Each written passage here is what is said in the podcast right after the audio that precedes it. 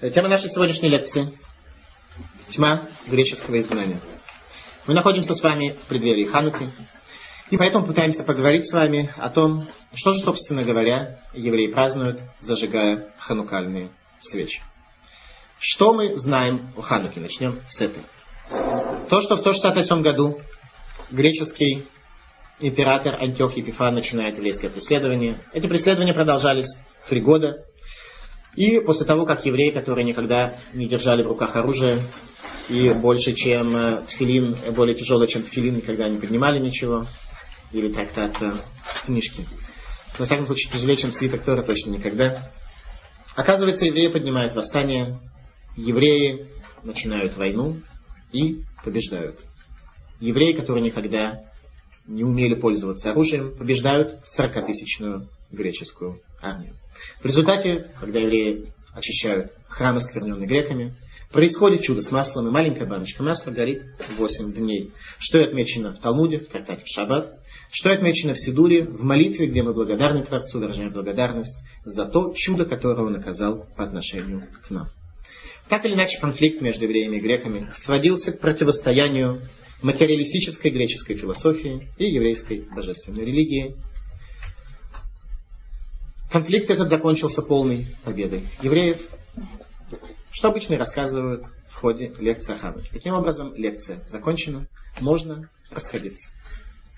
Есть что-то, что я не упомянул, в общем, вроде более-менее все, что рассказывают о Хануке, мы с вами уже проговорили. Поэтому теперь начнем вторую лекцию. Первая лекция на этом подходит к концу. Начинаем вторую лекцию. Скрытая в Хануке. А вопросы? Больше. Итак, вопросы по первой лекции будут э, в конце второй. Пророк Хагай, говоря о скрытом Хануке, во второй главе, шестой стих, произносит следующие слова. Пророк Хагай был один из трех последних пророков Израиля, и говорит он следующие слова.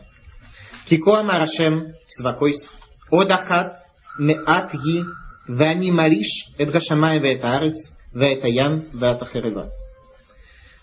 Так сказал Бог Всесильный, еще одно пройдет, и вот я приведу к бушеванию неба и земли, моря и суши. Произойдет небывалое бушевание на этой земле, говорит Пророк Хагай. И это бушевание будет не иначе, как связано с Ханукой, как то говорит Раши на это самое место. Мариш, что произойдут небывалый, небывалый шум, небывалое бушевание – Бенисим Ганаасим Левне Хашманаим. Произойдет это бушевание чудесами, которые будут сделаны для Хашманаим. Все мудрецы задают вопрос, зачем вообще в Хануку было необходимо это чудо, чудо с маслом? А именно известно, что когда еврейский народ находится в состоянии тума, в состоянии нечистоты, то все общественные жертвоприношения, все общественные службы, которые проводятся в храме, можно сделать в условиях нечистоты. Поэтому можно было зажечь нечистое масло, которое можно было тут же на месте произвести.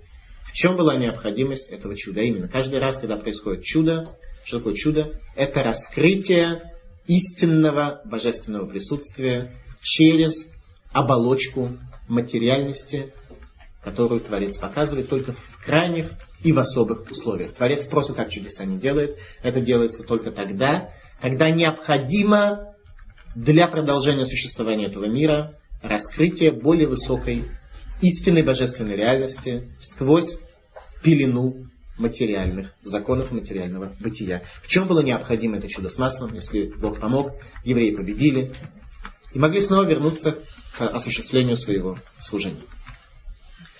Начнем с второго вопроса. И поначалу мы зададим с вами еще несколько вопросов для того, чтобы, во-первых, понять, что история Хануки является ничем иным, как проколотой окрестностью в истории еврейского народа. Совершенно проколотая окрестность. Это явление, которое, которое пророк Хагай сказал, что будут бушевать небо и земля, то есть явления будут совершенно неповторимые, которых не было до, и будут лишь позже о чем будем говорить в нашей следующей лекции. Необходимо понять вопрос, почему начинается война, которая мотивируется религиозным преследованием. А именно Антиох начинает преследовать еврейский народ по своим каким-то религиозным явно соображениям. Как до этого относились народы друг к другу с точки зрения их религиозных разниц и особенностей. История нам утверждает, что до сих пор не было до истории Хануки, не было войны между народами, которая бы мотивировалась какими бы то ни было религиозными соображениями. Почему? Потому что язычники, как они относятся друг к другу, две разные группы, два разных языческих капища, они относятся крайне терпимо. Потому что язычник по определению, тот, кто считает, что в этом мире есть много сил, он расчленяет мир на составляющие. Он видит, что в этом мире существует много сил. Стало быть, если он предпочитает осуществить свое основное служение по отношению к какой-то конкретной силе, нет никакой причины, чтобы он относился недостаточно почтительно к остальным, как математик относится более-менее почтительно к физику и к химику. Не было никакого основания устраивать войну между физической лабораторией и между лабораторией прикладной математики. Поэтому люди, которые поклонялись разного рода языческим силам, в высшей степени толерантно относились друг к другу. И вдруг впервые в истории человечества начинается война, которая мотивируется не иначе, как религиозными соображениями. В чем причина? Для начала хорошо задать вопрос, как мы вообще смотрим на историю. Является ли история того человечества, в котором мы с вами получили небывалую возможность жить? Является ли человеческая история разрозненным набором фактов типа того, кто кого любил и кто кого убил? Или исторический процесс направлен к какой-то определенной цели? Направлена ли история какой-то цели, и тогда можно говорить, что этот мир создан с целью, имеет какую-то причину, эта причина продолжает развиваться от момента того, когда человек съел от дерева познания добра и зла, и до того момента, когда человек придет к дереву жизни и снова станет вечным. Либо история человека – это элемент хаоса. Одна страна победила другую, одна цивилизация смогла укрепиться, а другая пропала. Полный хаос. Так сложилось, могло быть как-то иначе, если бы вдруг что-то произошло, могло бы что-то сложиться, сложиться иначе. И мир, в принципе, к определенной цели, которая, как известно для евреев, это раскрытие прихода Машииха, исполнение слов о возвращении единства Творца в этот мир. Эта цель может быть раскрыта перед нами, согласно тому, как мы видим. Как мы смотрим на историю? Евреи, конечно же, смотрят на историю, что она предназначена для возвращения человечества в то состояние, в котором она была во время откровения на горе Синай, когда божественное присутствие окружало мир, так что каждая прачка возле Красного моря видела больше, чем великий из пророков. Что в наших источниках сказано о просвещенной Греции, и случайно ли оказалось, что евреи были подчинены третьему греческому галуту, и были подчинены греками. Является ли это случайно или нет? Во всяком случае, давайте для начала посмотрим, что сказано в наших источниках о греческом галуте. Греция на иврите Яван. Интересно будет понять просто смысловое значение слова Яван. Что это слово означает. Сказано так. В Тгилим 69. Тавати бы евен мецулаве ин маамад, бати бы маамакеймаем вышиболит шикафасны. Утонул я в трясине глубокой, и не на чем стоять. Попал я в глубины вод, и поток увлек меня. Получается, что я вами. Это трясина. Греция почему-то является болотом. Просвещенная Греция с ее цивилизацией, с ее развитием науки, с ее развитием культуры, с ее развитием всего мира почему-то называется болотистой трясиной, в которой невозможно устоять. Совершенно непонятно, да, почему евреи такое отношение к самому передовому народу того времени. Да и, собственно, сегодня. Почему просвещенная Греция является болотом и трясиной? Очень интересная дискуссия была проведена между греческими философами и мудрецами Афин. А именно в Талмуде в трактате Пхорот приводится беседа между греческими философами и Сабой де Атуна, мудрецами, которые жили в Афинах, еврейскими мудрецами, которые жили в Афинах. Вопрос был задан греками следующим образом. Греки спрашивают. Малха Кисария, бемай малхилей, амрулагу, бесилта декуднайта. Умика силта декуднайта, умилха мисари. Спрашивают греки, чем нужно солить протухшую соль? Говорит э, еврейские мудрецы, протухшую соль нужно солить приплодом мула? Или Спрашивают, солить. Спрашивают греки, а что разве у мула может быть приплод, ведь он же бесплодный? Отвечают мудрецы, а что соль разве может быть э, скисшей? Разве соль может испортиться? В чем конфликт? Что это за странные беседы? Я уверен, что если бы в психиатрической больнице города Киева э, кто-то провел такой диспут, то их сразу бы госпитализировали с определенно конкретным диагнозом. Что имеется в виду? Сказано в Торе, Аль-коль такрив мелах. Каждой жертве твоей добавь соли. Чтобы жертвоприношение, которое приносят евреи, в нем был, использовались все элементы этого мира, животное, растительное и минералы. Поэтому каждой жертве нужно было добавить немножко соли. И говорят греки, с чем нужно солить протухшую соль? А именно, вы видите, что вся ваша религия, она не работает. Бог оставил вас. Вы в изгнании, вы преследуемы другим народами, храмы ваши разрушены ваша соль протухла, ваш завет, он э, не имеет сегодня никакой силы, он сегодня не работает. Поэтому чему надо солить? Как его исправлять в такой ситуации? Как бы ситуация безнадежна. Если соль протухает, то ты уже ничего не сделаешь. Это уже полный необратимый процесс. Говорят евреи, как чем? Естественно, приплодом мула. Имеется в виду ваша греческая философия. Ваша греческая философия является бесплодной в той мере, как мул, который был создан руками человека. Правильно? Это лошадь со слом соединенные вместе. То, что сделал человек. Он бесплодный. То есть Философия, придуманная человеком, по определению является бесплодной. По этой причине вот им-то и надо исправлять нашу протухшую соль, которая является верой Бога. Говорят, говорят, а что, разве у мула может быть приплод? Говорят, мы же сказали, что наш завет, он прекрасно работает. Мы находимся в состоянии изгнания, но наш завет, истинность нашего завета, она является абсолютно полноценной, и нет у нее никакого слома.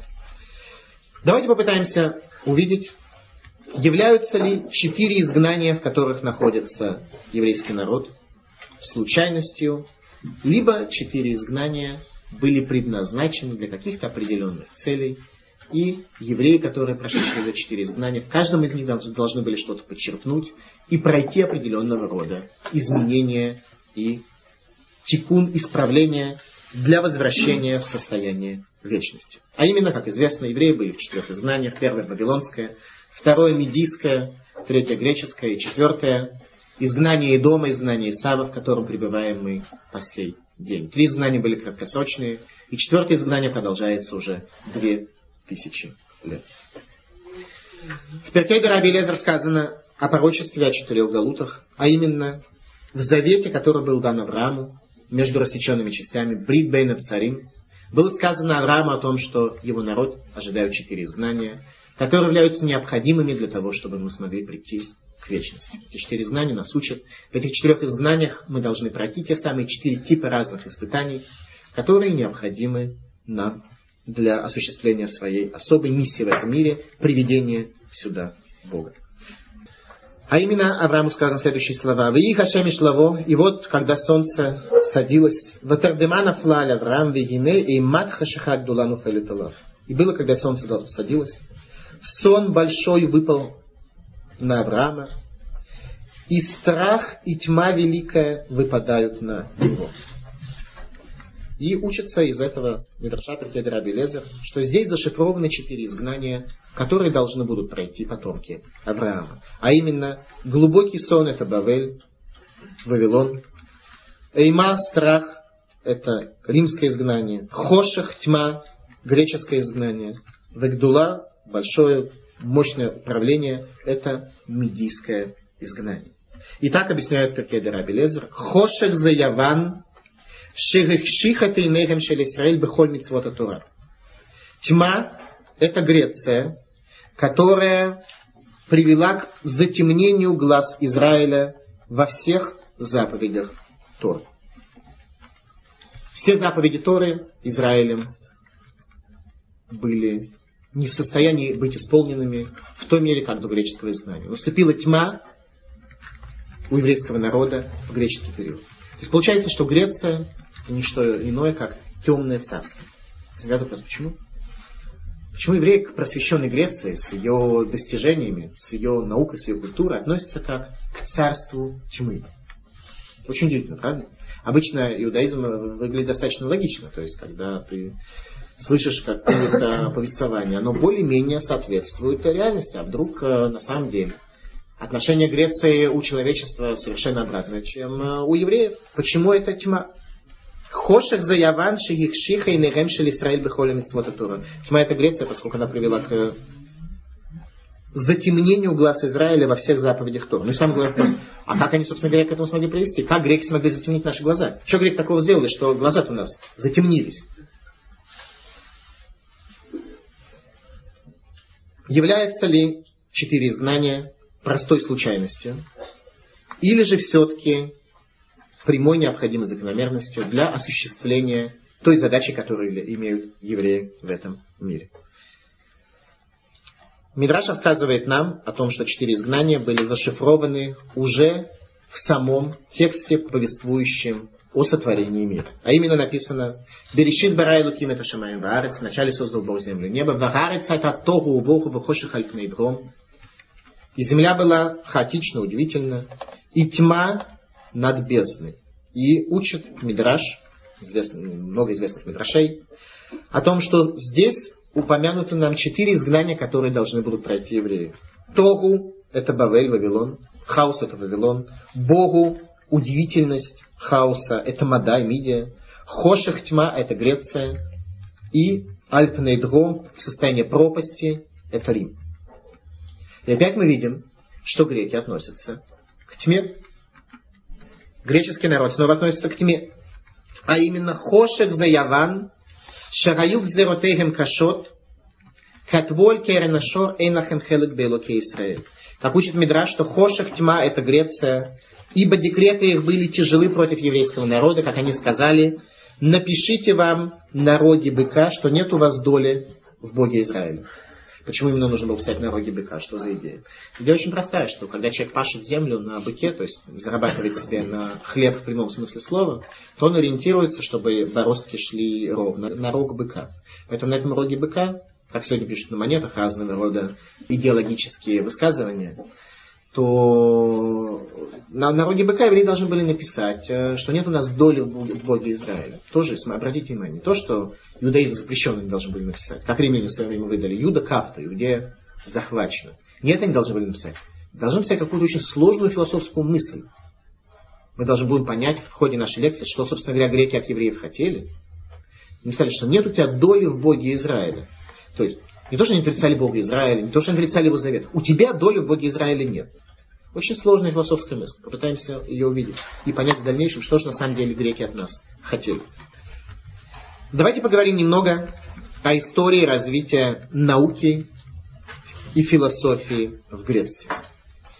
Э, мне несколько раз приходилось э, бывать в Афинах. И однажды я был в музее археологии э, в Афинах и пошел посмотреть, какие еврейские документы сохранились в этом музее. У меня было очень много времени, поэтому я не мог там рыться в архивах особенно, мне это никто не предлагал, я просто хотел посмотреть, что у них там выставлено. И обращаюсь к одному работнику, мне не мог, наконец меня привели к одному профессору археологии, который является у них там одним из руководителей музея. И я сказал, скажите, уважаемый, где здесь находятся какие-то останки, свидетельствующие о войне между греками и евреями? Я так посмотрел. А войны между греками и евреями не было. Я говорю, как? Ну, как бы известно из истории, что был. Что снова... Подожди, так Израиль это вообще совершенно новое государство, оно создано было совсем недавно, лет там 250 тому назад. Э, вот. Я говорю, нет, я на самом деле имею в виду не последний период, а как бы период там, 168 года до новой эры. Говорю, греки тогда все время не воевали. Знаете, вот эта история говорит о другом. Ну, наконец, он подумал, говорит, слушай, знаешь, есть один камень из Ашкелона, где написано, что э, действительно есть какой-то у нас камень. Но говорит, тебе это ничего не поможет, потому что там написано по-арамейски. Я говорю, да не, нормально, я по-арамейски как бы читаю, это никакой проблем нет. Подведи мне камень. Он подводит мне камень. Я вижу, что сверху строчка греческие буквы, внизу греческие буквы. Я говорю, а где по-арамейски-то написано? Он говорит, ну как вот. Я говорю, слушай, ты же ты, ты грек по национальности? Он говорит, грек. Ну что, греческие буквы не можешь отличить от арамейских, что ли? Он посмотрел, ну ладно, говорит, наверху написано по-гречески, а внизу все-таки по-арамейски. Говорит, буквы одинаковые. посмотрел. И слушай, давай с сделаем такое соглашение. Ты не прочти верхнюю строчку по-гречески, а я тебе прочту нижнюю второ-арамейски. Потом видит, что немножко проиграл. И говорит, вы знаете, на самом деле вы, евреи, народ очень неинтересный исторически. Я говорю, да, а что вы имеете в виду? Он говорит, если бы не Ешу, то вы вообще в человеческую цивилизацию вклада-то особо никакого и не внесли. Э, я не стал с ним э, спорить. Я не стал э, проводить ему семинар по иудаизму, поскольку время было ограничено. Но нам действительно надо понять самим и рассказать тем, с кем мы знакомы. Какой же вклад действительно евреи внесли в человеческую цивилизацию? Какой вклад внесли греки, мы знаем. При этом евреи называют греческий вклад тьмой. Стало быть, евреи внесли свет. И праздник Ханука как раз это и символизирует. Какой же свет мы внесли в человеческую цивилизацию, нам потребуется понять на этой лекции. Мы неинтересный народ с точки зрения греков. Но почему они с нами воевали все? А с неинтересными обычно не воюют, да? Ну, кто не интересен? На того внимания не обращают. Обращают внимание всегда только тот, кто для тебя интересен. Сказано от ненависти до любви один шаг. Не сказано от безразличия до любви один шаг. От безразличия до любви бесконечность. От ненависти до любви один шаг. Почему? Потому что когда того, кого ты ненавидишь, он глубоко затрагивает струны твоей души. Стал бы ты его можешь полюбить. Когда ты можешь ошибиться. Греческое присутствие на еврейской земле начинается с прихода Александра Македонского в Эрцисроэль и с его встречи с Шимоном Агацадиком, первосвященником. А именно, Александр Македонский имел достаточно маленькую армию. Его армия не была в состоянии одна вести войны за захват всего мира, как планировал Александр Македонский. И поэтому Александр обращался, когда он осаждал города, к соседним национальностям, к соседним народам с просьбой помочь им э, в захвате этого города, и тогда предлагал разного, разного рода льготы. Если ему помогали, то он, естественно, эти льготы давал, а если нет, то он захватывал этот город следующим. Александр подходит к границам земли Израиля и осаждает город Сор, город Тир, который сегодня находится в Ливане. Обращается к евреям и самаритянам для того, чтобы те помогли и э, помогли ему захватить этот город. Евреи по вполне понятным соображениям э, десяти заповедей отказываются осаждать и убивать э, и преследовать жителей Цора, в то время как самаритяне согласились, и самаритяне. Очень интересный народ. В то время, когда царь Ассирии захватил землю Израиля, и многие другие земли, то он э, решал очень хорошо э, конфликты типа чеченского и палестинского. А именно, решал очень просто трансфер. Чеченцев перевести палестинцам, а палестинцев чеченцам. Полное разрешение конфликта. Так э, решал политические проблемы царь Ассирии Санхириф.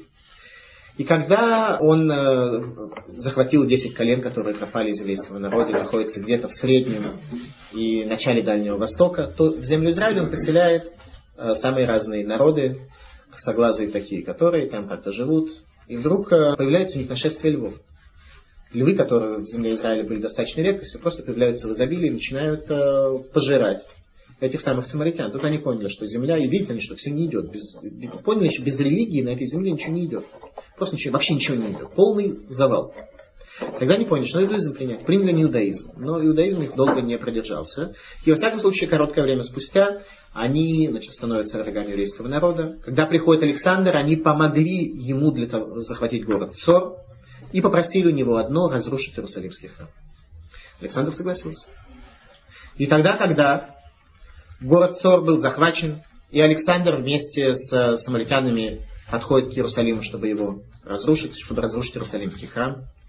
Ему навстречу спускается делегация во главе с Шимоном Ацадиком, еврейская делегация во главе с Шимоном Ацадиком. Они встречаются возле города Антипатрис, неподалеку от современного города Петартиква, расположенный.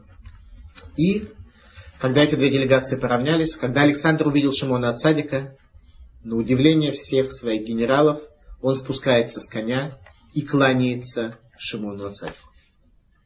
Все были в шоке. Великий император кланяется еврею. Все были просто в шоке, не понимали, что происходит. Не понимали, как такое вообще может быть. На это Александр дает два ответа. Один своим генералам, которые его окружали, а второй он посылает Аристотелю, учеником которого Александр являлся. Говорит он своим генералам, «Дмут зе они руэбе милхама венуцеях», как это приводится в трактате Йома да самых тет. «Дмут зе они руэбе милхама венуцеях». Этот образ, образ Шимона Ацадика вижу я во время моих войн, и я побеждаю. Генералы как бы не поняли точно, что происходит. А Аристотель дал ответ немножко более глубокий. И посмотрим, как еврейское учение объясняет более глубокую причину для того, чтобы объяснить, почему Александр кланяется Шимону Цадику.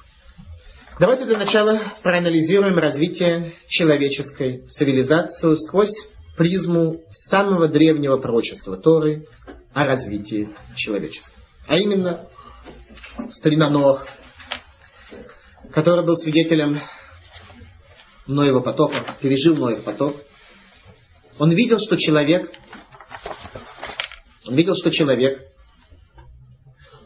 был уничтожен за искажение своих путей.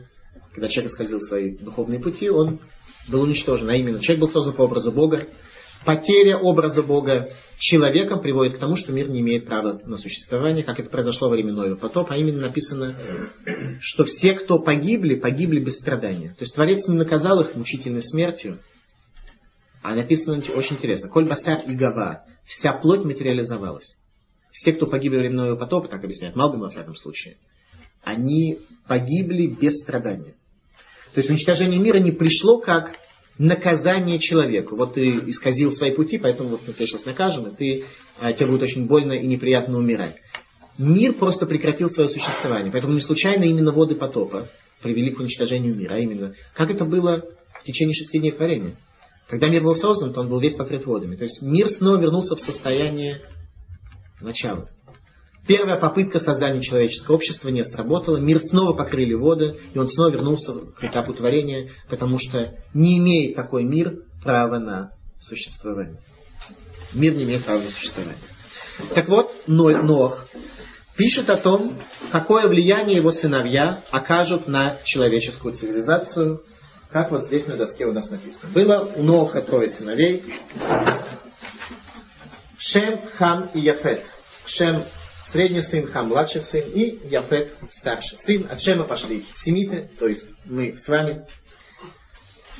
От Хама пошли негритянские народы, и Египет и негритянские народы. А Яфет это народы цивилизации. Греция и дальше просвещенная Европа. Все цивилизованные народы пошли от Яфет. При этом Нох перед смертью говорит очень интересные слова.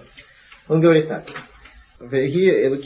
Будет Бог с Шемом, Вейкнан Эвид Ламок. Наан, в общем виде имеется в виду весь Хам, будет рабом своим обоим братьям, будет им подчинен обоим братьям. Веяфте Луким Леефет. Понятие красоты, то есть цивилизация, развитие мира, будет даны цивилизация будет дана Яфету. Но Ваяшкон был Шем. Но Яфет должен пребывать в шатрах Шема. Яфет с его развитием цивилизации и науки, тем не менее, должен быть подчинен духовной нравственности Шема. Или говоря более простым языком, наука должна быть подчинена религии. Так сказал Нох, иначе мир существовать не может. Давайте пытаемся понять это благословение, что оно, вообще говоря, нам несет. А именно, Шем с ним Бог. Понятное слово. Шем это имя, то есть это тот народ, та цивилизация, которая соединяет свое существование с именем Бога. Поэтому Бог будет с ним.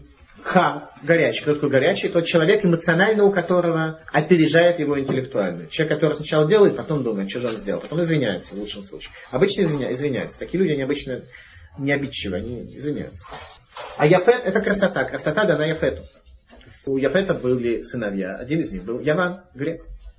Яфет в прямом смысле этого слова. Они развивают человеческую цивилизацию. Однако, в благословении Ноха произошел очень интересный феномен, который требует понимания. Который требует нашего понимания. А именно, благословение, которое было дано Шему, сработало сразу. Бог был с Шемом, Авраам Авину учился у Шема, Яков учился у Эвера, внука Шема. И после Авраама появляется уже еврейский народ. Здесь 10 поколений до Авраама. Благословение, в скобочках проклятия Хаму сработало сразу. Они, Кнан стал черным. И э, Хам э, попал в Египет э, и так далее. Проклятие сработало сразу. Они так до сих пор африканский континент и населяют. Проклятие сразу сработало. А вот с Ефетом была некоторая трудность. Благословение о развитии человеческой цивилизации по какой-то причине не сработало сразу, а сработало с задержкой по фазе на 1600 лет, на целых 16 веков. А именно, Нох, Ной потоп был 4000 лет тому назад. 1565. Примерно 2000 год до новой эры. Правильно вы сказали, да? Чуть меньше. Правильно сказали. В то время как... Нет, тысячный год уже. Правильно сказал. 1900 уже было. 4, Ну, это 3000 год. Четыре тысячи с небольшим лет тому назад было благословение, которое сказал Нох после Ноева потопа. И мы видим, что греческая цивилизация начинает развиваться, однако, с очень существенной задержкой. 16-15 веков задержки, а именно вся греческая наука и философия начинает развиваться в шестом веке до новой эры. Но у евреев это очень интересно. Происходит именно в еврейском летоисчислении есть некий сбой, 130 лет, очень таинственный сбой. Так что у евреев это получается четвертый век. Четвертый, шестой греческий или четвертый еврейский. Это не суть важно, но в дальнейшем нам это поможет немножко для того, чтобы, кое-что пересчитать. Итак, вдруг оказывается, что по какой-то причине благословение Ваявта Лаким Лаевит, что Греция будет обладать способностью развить цивилизацию этого мира. Это благословение по какой-то причине дремлет. Причем аж целых 1500-1600 лет зависит от того, как считать, по какому летоисчислению. Что это такое? Почему? А именно, опять же, мы говорим, ну, допустим, наука, может быть, можем ответить, что ну, народы тогда еще науку развить не могли. Но философия. Неужели человеку не интересно отвечать на вопрос, что есть человек, что есть Бог, что есть мир? Как может быть, что греки, цивилизованный, продвинутый, умный народ, не задумывались о философии? Такого тоже быть не может явно. Что-то здесь не просто. А именно, давайте попытаемся для начала ответить на вопрос, какой же фактор все-таки задерживал развитие человеческой цивилизации?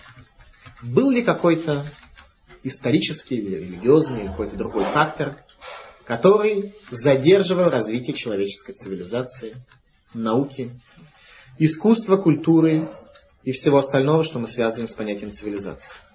Для начала, какое центральное событие в еврейской истории происходит именно в этот самый шестой век греческий и четвертый век еврейский, в еврейской истории какое происходит самое центральное событие? Возвращение из Вавилона, второй храм. Начало разрушения первого храма. 422 год по еврейскому летоисчислению, 586 по греческому летоисчислению. Это одно и то же, это те самые 130 с небольшим лет, которые у нас пропали. Таким образом, оказывается вдруг, что развитие греческой философии и науки задерживалось существованием Иерусалимского храма. То есть еврейская религия по каким-то причинам задерживала развитие человеческой цивилизации. Случайно это или нет? Давайте попытаемся увидеть. Ну, для начала, давайте попытаемся понять, что такое религия, что такое философия. Ответ будет очень простой. Религия – это свет. Философия – это тьма. И объяснение крайне простое. Что религия – это состояние, когда Бога видно. Когда Бог объективно виден. Как то было в Иерусалимском храме. Когда человек приходил в Иерусалимский храм, будь то еврей или даже не еврей, он видел совершенно однозначно божественное присутствие. И он видел, что Творец мира существует, он видел единство мира. Он видел гармонию этого мира. Он видел единство. После разрушения храма пропало видение мира, пропала та картина, которая была у евреев. Наступает период тьмы, когда человек может лишь философствовать и в условиях тьмы заниматься догадками, что же такое есть мир. Это состояние греческой философии. Интересно отметить, что весь Танах пронизан идолопоклонством. И сказано, что идолопоклонство было самым большим соблазном того времени. Евреи были пронизаны тоже тяжелыми испытаниями, связанными с идолопоклонством. Как то говорит про Гушея, «Кируах знуним гит'a веязну тахат элогегем». Ибо дух разврата привел их к ошибке, и развратничали ли они под богами своими. Говорит про Гушея. Теперь очень интересно, почему язычество, почему возможность послужить идолу было самым большим соблазном. То есть человек оставлял свои харчевни и рестораны, человек оставлял свои гаремы и шел в капище для того, чтобы жертву принести. Это было самое интересное, что только мог человек на себя получить. Что же здесь такого особо интересного было? Объяснение крайне простое. Объяснение крайне простое что людям намного интереснее наблюдать за закономерностями духовной жизни, нежели чем за закономерностью материальной жизни. А именно наука тогда людям, почему наука не развивалась во время существования Иерусалимского храма? Людям просто было неинтересно. Людям не было интересно находить закономерности и разные физические формулы, как мир этот устроен с точки зрения материальной, когда они видели, как мир этот устроен с точки зрения духовной. А именно, мы вынуждены здесь находить очень существенный вывод о том, что и язычники в своих капищах тоже что-то видели. Конечно, они видели принципиально меньше, чем в Иерусалимском храме. Конечно, язычники видели искаженную преломленную картину, но и они видели какие-то преломленные, искаженные лучи божественного света, что и было тяжелым испытанием. Потому что всегда можно было, конечно, прийти в Иерусалимский храм и увидеть единого Бога, но это тяжелая работа собрать этот мир разрозненный в единую картину. Тяжелая работа. Там было тяжело. Быть евреем вообще тяжело. Надо очень много делать действий по исполнению заповедей, по изучению, по пониманию, чтобы построить из разрозненного общую картину мира. Это тяжело. В капище намного проще.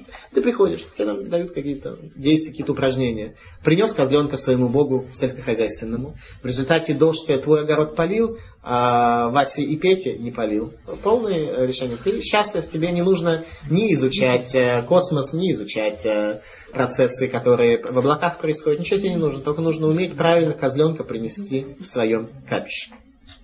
И так оказывается, что во время существования Иерусалимского храма у греков и у других народов тоже был свет. Был свет язычества, когда их преломленные и искаженные воззрения, они все-таки видели Бога. Как-то Бога они видели. После разрушения храма пропадает видение Бога евреями.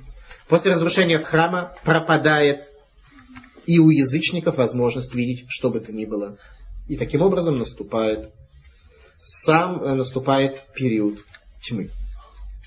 Наступает период философии и тьмы, где уже нельзя ничего доказать, где в споре побеждает не тот, кто прав, а кто является лучшим риториком.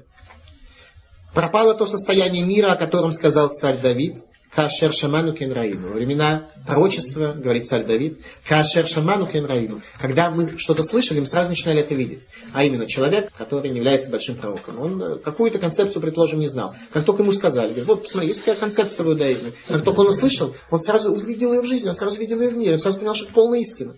Тогда не нужно было никому долго что-то доказывать. Как только ты ему сказал идею, дальше говорят, посмотри вокруг, оглянись, человек когда был своего поведал. Действительно, идея есть эта. Идея это вложена в мироздание. Каашер шаману кенраину. Как только мы услышали, мы сразу видели, что это высказывание истинное, потому что оно является неотъемлемой частью действительности. А где он написал? Давида. Царь Давид сказал это в 48-м псалме. Кашер шаману кенраину. Любая истина сразу становилась осязаемой. В период света философия даже язычникам была не нужна, а наука неинтересна. Ибо наблюдение над закономерностями в области духа было намного более интересным, чем наблюдение над процессами, проистекающими в материи. Александр Македонский приходит к Шимону Ацадику в момент, когда первый храм был разрушен. Александр Македонский, как руководитель Яфета, получает тоже небывалый всплеск именно после разрушения храма, когда Александр Македонский является первым генералом, который ставит для себя задачу захватить весь мир. Обратите внимание, до сих пор народы воевали только локально. Чуть-чуть потеснить границу, захватить ближний соседний народ, у него немножко территории, чуть-чуть богатства, чуть-чуть э, лошадей, чуть-чуть еще чего-то. Никто не ставился таких глобальных проектов. Ваявты Луким Лаефет, Ваявты Луким Лаефет, и захватил Ефет весь этот мир. Александр Македонский идет на захват тех земель, о которых он даже не слышал не локальных земель, как на выходные царь захватил несколько земель, которые находятся вокруг него. Там много областей, несколько земель. В то время как Александр Македонский идет в Индию, которую он вообще не слышал, он слона первый раз увидел там в Индии, когда он туда пришел. И пошел захватывать настолько, насколько он только мог. Какая причина дала Александру именно эти силы? Потому что благословение Ноха начало срабатывать. Греция вдруг пошла на захват материи этого мира, и здесь это благословение начинает работать. Это именно благословение, которое дал Нох относительно египетской цивилизации, задержано было по той простой причине, что до этого было неинтересно заниматься развитием Уламазе, развитием этого мира. Они искали в другом. Александр Македонский приходит для того, чтобы разрушить второй храм. Ему навстречу спускается Шимон Ацадик. И тут Александр видит, что это тот дмут, тот образ, который вел его на войны, и он побеждал. Что имеется в виду? Александр увидел вот эту вот взаимосвязь. Ваяфты луким лиехат вишкон Бога лешем. Что Яфе должен, наука должна развиваться, будет развиваться, но должна быть подчинена религии. То есть наука должна быть подчинена нравственности. Объяснение крайне простое. Что наука отвечает на вопрос «как?». Нравственность отвечает на вопрос «для чего?». Наука обрабатывает металл. Нравственность говорит, как металл надо использовать в качестве плуга или в качестве меча. Поэтому, если наука будет развиваться не ограниченная законами нравственности и божественной религии, она придет в мир только к уничтожению, причинит в этом мире только зло. Поэтому Ваяфталким Леев, Твишкон Бавалешем, должен все-таки пребывать в шатрах Шема. Ефе для того, чтобы этот мир созидался и строился, был гармоничен, а не разрушался. Александр Македонский видит, что именно образ первосвященника этого самого шатра ведет его на войны, и он побеждает. Это видит Александр Македонский. Он спускается с коня, чтобы поклониться ему. И при этом его поклон имеет очень интересное значение, а именно разрыв вот этой вот зависимости, разрыв подчинения Шеме. Он говорит так, смотрите, уважаемый Шимонацами, я вижу, что ваш образ ведет меня. Мы в период тьмы. Мы живем в период тьмы. В период, когда в этом мире темно. Когда Бога вашего в шатре уже не видно. Первый храм разрушен, божественного присутствия там уже нет в этом мире. Когда божественное присутствие ваше было объективно, мы относились к вам с ответственным почетом. Сегодня, когда все это разрушено, мы больше вам подчиняться не будем в период тьмы, мы пойдем своим путем. К вам будем относиться с высшей степени с уважением, с почтением. Но мы идем своим путем, мы снимаем с себя вот эти нравственные ограничения и будем жить так, как мы хотим, в той мере, которую мы хотим. Александр кланяется Шимону Цадику, как старший брат кланяется младшему брату с почетом, однако говорит, что больше я слушать вас не буду. Дмудзе они роеба милхама Образ этот я вижу во время войны, и я побеждаю. И поэтому больше я отношусь к крайне почтением, но больше подчиняться мы вам не будем. Почет греков к еврейскому учению был столь большим, что Птолмей заставляет 70 мудрецов перевести Тору на греческий язык. Мудрецы осуществляют этот перевод. В 70 комнатах в течение трех лет они были заперты. Они переводят слово в слово, при этом в 10 местах делают изменение текста, не согласовывая надо будет проанализировать, у нас было время, мы проанализировали, что это за изменения, почему они их сделали. Во всяком случае, после завершения перевода Септугианта на 70 языков стоят три дня тьмы, 8, 9 и 10 Тевита. Три дня тьмы стоят в этом мире после того, как Тора переведена на греческий язык. На самом деле непонятно почему. Потому что все это будет греками переиспользовано в условиях тьмы. Тора перестает быть книгой светящейся, греки начнут использовать ее для присоединения идеи Торы к тьме своей философии и к тьме своей цивилизации. Так греки в течение длительного периода с почтением относились к евреям до тех пор, пока Антиох не устанавливает декреты против еврейской веры и мешает евреям соблюдать заповеди, жить своим образом жизни. Пророчество об Антиохе мы находим в книге Даниэля. Даниэль, глава 8, написано так. Вайомер гинени модияха эт ашер ебе хрита заам ки лемуэд кец. Пророк Даниэль, открыто было ему пророчество, где сказал ему Творец, вот я сообщаю тебе, объявляю тебе, то, что будет в конце гнева, к периоду конца. И объясняют комментаторы, что это посуд, который касается греческих преследований Антиоха и праздника Ханука. А именно, обратите внимание, называется период конца гнева. Период конца. Что такое? В том, что Маших, которого мы ждем, который приведет к окончательному освобождению еврейского народа от четырех царств, он может прийти в любой день, если мы приведем его своими поступками, если мы будем этого достойны. Но есть особые периоды времени, которые имеют небывалый удельный вес, когда Маших может прийти. Поэтому были многие мудрецы, которые рассчитывали концы. А именно написано, что Рамбам говорит, что запрещено лехашек кицим, рассчитывать времена, когда может прийти Машиих. Причем во множественном числе написано. Рассчитывать время. Тогда ну, что значит рассчитывать времена? Это очень простое. Рассчитывать времена, которые особенно Мисугалим, имеют особо высокий удельный вес для того, чтобы Машех пришел. Рамбам говорит, запрещено рассчитывать, потому что, во-первых, э, это очень сложно, можно ошибиться. Во-вторых, э, если Машех не придет в это время, то сердца евреев будут сломаны, поэтому не нужно этим заниматься, говорит Рамбам. Тем не менее, есть такие времена. Так вот, говорит нам Даниэль, что один из таких особо подходящих времен для прихода Машииха, а именно Ахрита Зам, конец гнева Бога, происходит именно тогда, когда Антиох устанавливает свои декреты. Конец гнева, момент времени, особенно предрасположенный для Кеца Алам и прихода Машиих. Как мы знаем, Улам на иврите мир происходит от слова Нейлам, сокрылся. Мир, в котором мы живем, это место, в котором скрыт Бог, поэтому вся реальность, которую мы здесь с вами видим внутри границ Улама Зе, Мусар называет иллюзорной реальностью, в то время как истинная реальность – это то, что нельзя проверить фактами. Истинная реальность, она за границами Олам Газе, за границами этого мира. За границами этого сокрытия Бога. В чем же суть греческой тьмы?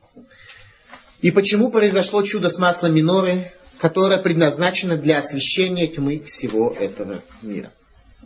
Дело в том, что греческая философия смогла принципиально изменить саму концепцию, что такое мир. Обратите внимание.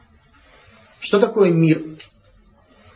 Греки утверждают, это была главная тьма, которую греки принесли в этот мир.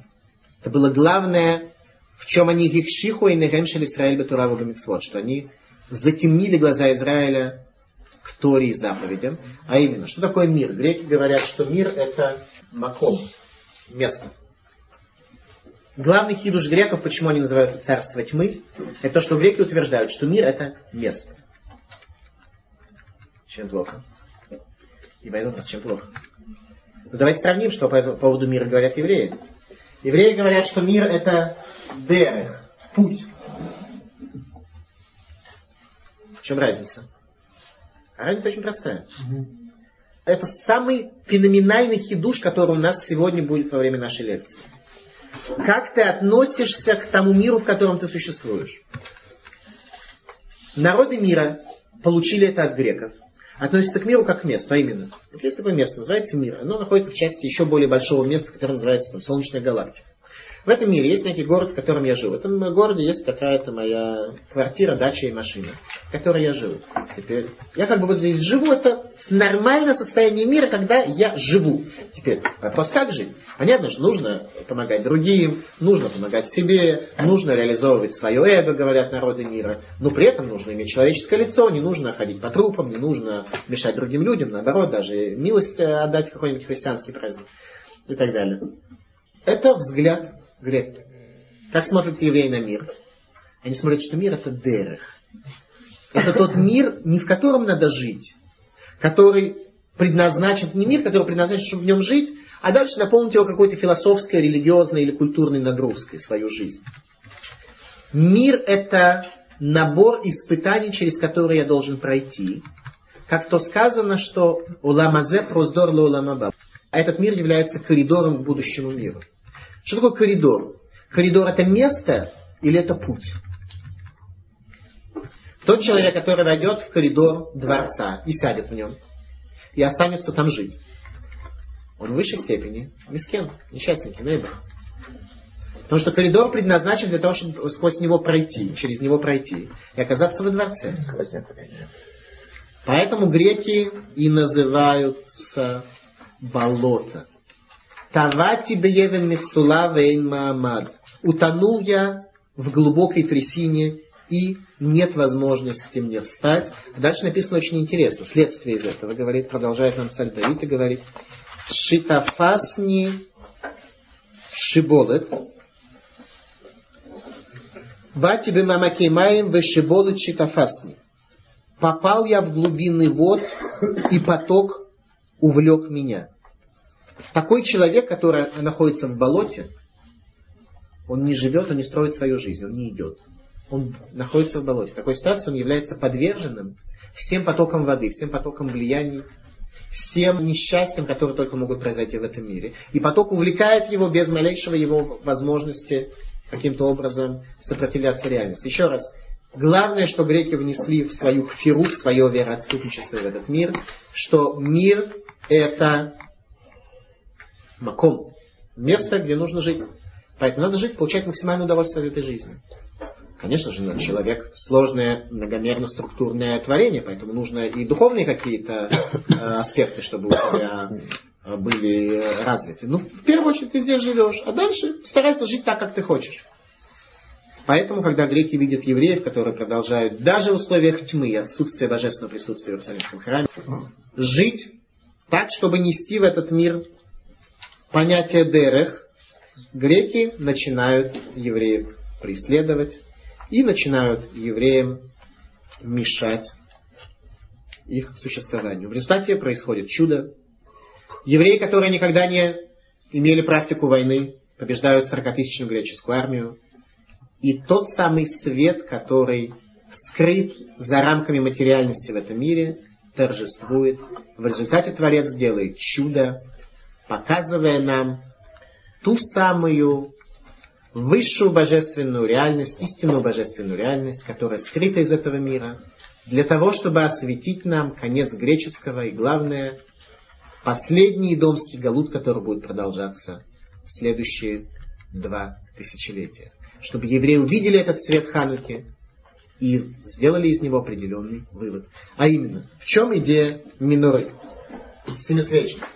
Есть у нас центральный стебель, центральная конец, центральная ветвь, из которой выходят шесть, лучше шесть ветвей.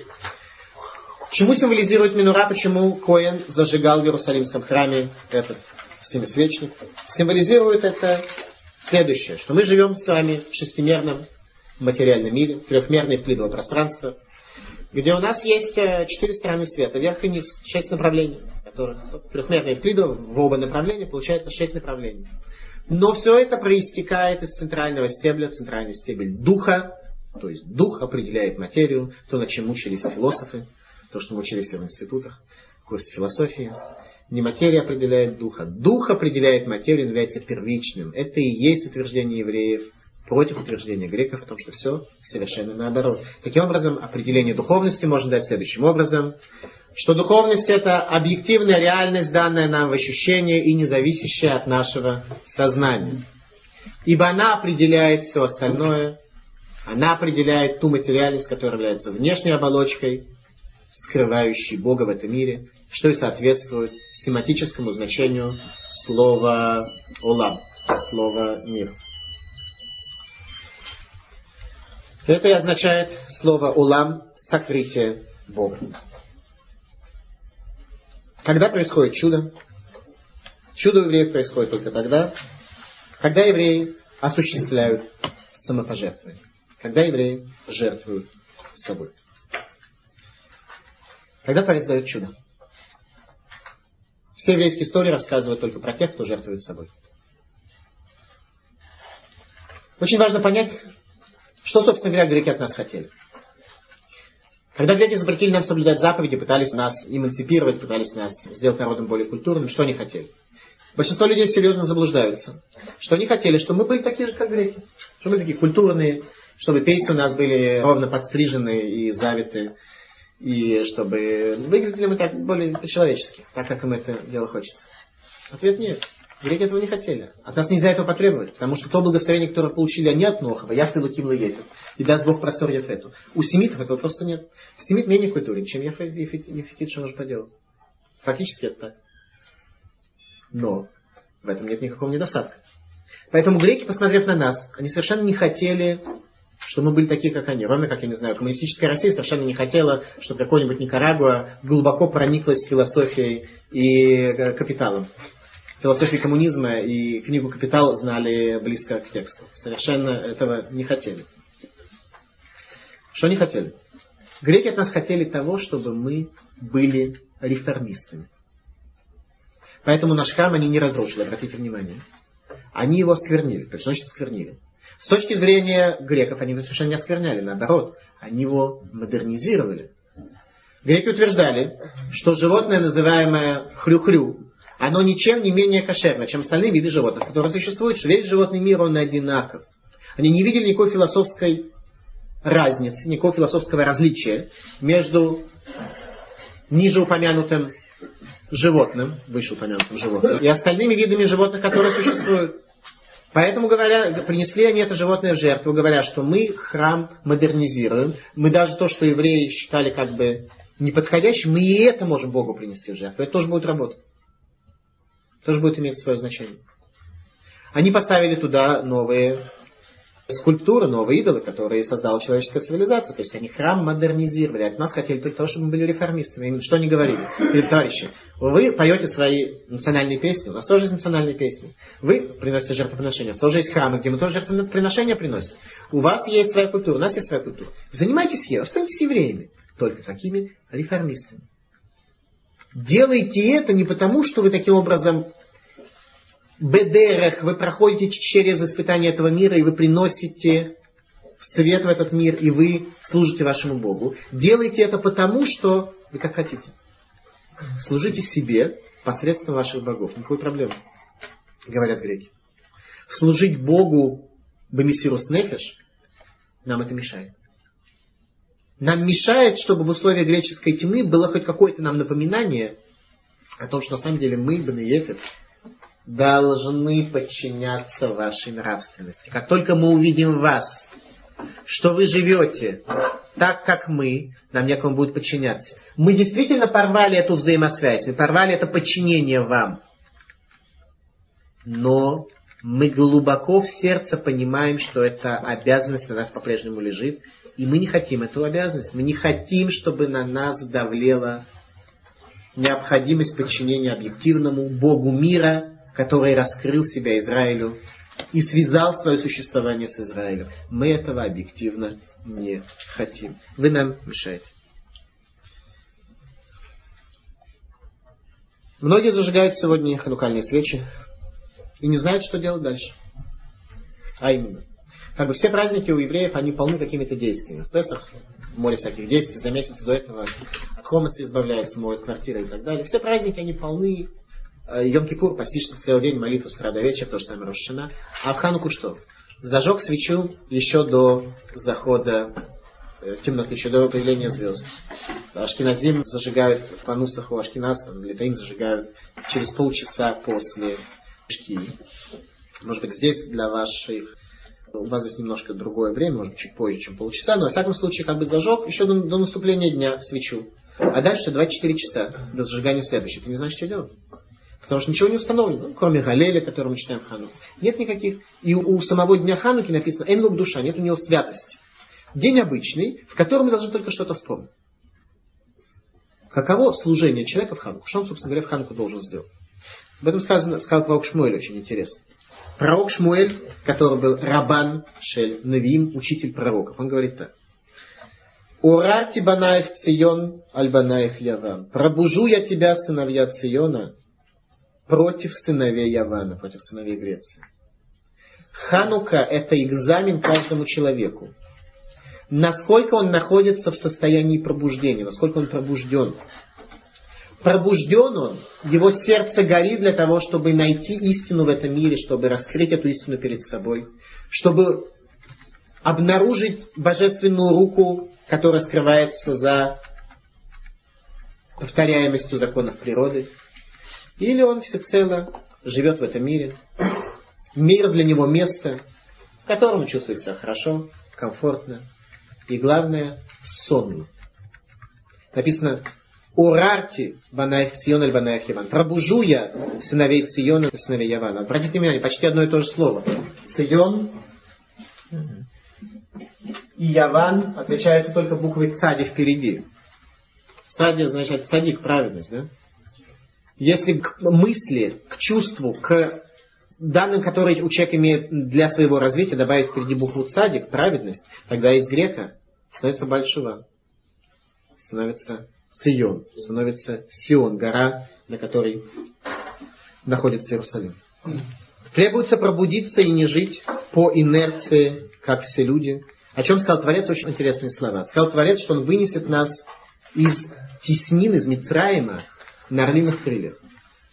Почему именно такой образ был взят, что Творец нас выносит на орлиных крыльях? Дело в том, что орел, когда он куда-то улетает, он хочет взять своих птенцов вместе с собой. Но у него есть некоторое неудобство технологическое. У него нет багажного отделения. Поэтому он вынужден своих детей посадить себе на, на шею.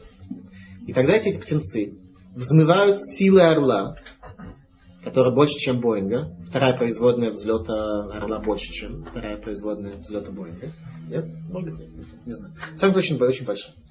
Больше, чем у любого другой, другой птицы. И оказывается, что главное для такого птенца Держаться. только держаться и не заснуть. Когда ты бодрствуешь, Творец обещал каждому из нас, что мы сможем взмыть из этой теснины, из Мицраима. Обратите внимание, откуда? Из Мицраима, из теснины. Мы сможем взмыть на орлиных крыльях. То есть, когда человек занимается изучением математики, он получит результат. Соответственно, своим способностям, времени, которое он приложит, соответственно, своему труду и способностям, которые у него есть.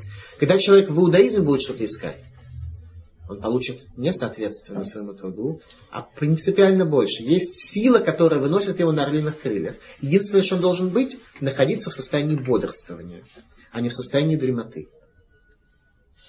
Если ты бодрствуешь, твой взлет будет совершенно небывалым. Несравнимым со всеми твоими остальными достижениями во всех науках, которым ты можешь только заняться.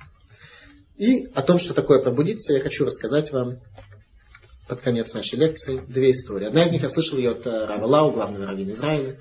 История такая. Равлау в свое время в Германии сидел в концлагере, будучи маленьким ребенком.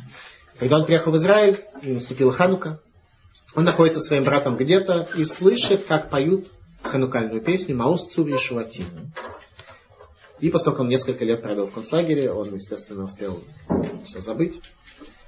И спрашивает он своего брата, что это за песня? Где-то я ее услышал. И брат напомнил ему следующую историю. Что в бараке, где находился Раблау с, со своим братом, был э, немец, который раздавал куски хлеба и куски маргарина. И у него был такой обычай издеваться над евреями, он получал очень большое удовольствие, когда последние крошки маргарина, которые образовались в результате разделения маргарина на куски, он подбрасывал, и тогда люди бросали за этими кусками, чтобы как-то поддержать себе жизнь. Образовывалась куча, и люди друг друга били, калечили. И немец был очень рад, он был очень э, доволен тому, что он видел. В этом же бараке был другой человек, достойный еврей с длинной бородой, которого никто никогда не видел в плохом настроении, в плохом состоянии духа. Этот человек поддерживал всех. Этот человек со всеми о чем-то пытался поговорить. У этого человека не было никогда ощущения того, что он сломан. И однажды, когда немец бросил в очередной вечер крошки маргарина, и народ попадал один на другого, и начали все это дело собирать. Когда толпа рассосалась, вдруг увидели, что первым, кто упал на эти крошки, был этот самый старик. И взял всю колоду. И люди испугались. Люди подумали, что если этот человек, который был символом еврейского величия, бросился теперь за этими крошками, так что же делать нам остальным? Этот старик аккуратно собрал все крошки, достал еще несколько кусков маргарина, которые он сэкономил предыдущие дни, и начал срывать пуговицы на своей одежде. Люди подумали, что, наверное, старичок совсем сошел с ума. Он достал нитки и, задышавшись от того, как он боролся за эти крошки, сказал, евреи, знаете ли вы, что сегодня за день? Сегодня Ханук. И он зажег ханукальные свечи вместе с нитками из своей одежды в качестве фитиля. И весь барак спел песню Маус Цуришуати. На утро старик не проснулся. Все еврейские истории рассказывают не про языческого героя, который добился того, что он смог разбогатеть, смог проэксплуатировать кого-то, смог кого-то убить и достичь своих задач в этом мире. Это классические истории, которые рассказывают про языческих героев, все, что мы можем сегодня видеть в Голливуде. Еврейские истории рассказывают только про тех людей, которые готовы были пожертвовать собой Мессирус Нефиш не ради неясной и туманной веры, а ради ясного видения божественной руки, которая скрывается за тьмой, за пеленой тьмы материальности. О таких людях рассказывают историю.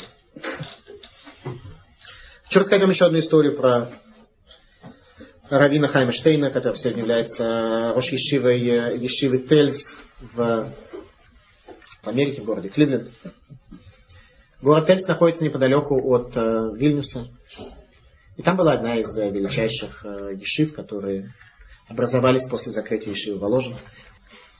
Когда коммунисты пришли в Литву, то они, естественно, сразу закрывали все ешивы. И в ешиве Тельс было принято решение о том, что ученики делятся на группы, и во главе каждой небольшой группки встанет Альтер Бохов, старый такой Бохов, который особенно грамотный, и он будет с людьми учиться. И одним из таких руководителей группы был Рафхаймштейн. Как только немцы приходят в Литву, Рафхаймштейн принимает решение идти в Россию. Идти в Россию? Куда? Как? Ни паспорта, никаких документов, ни русского языка, ничего вообще нет. В какую Россию? Куда идти?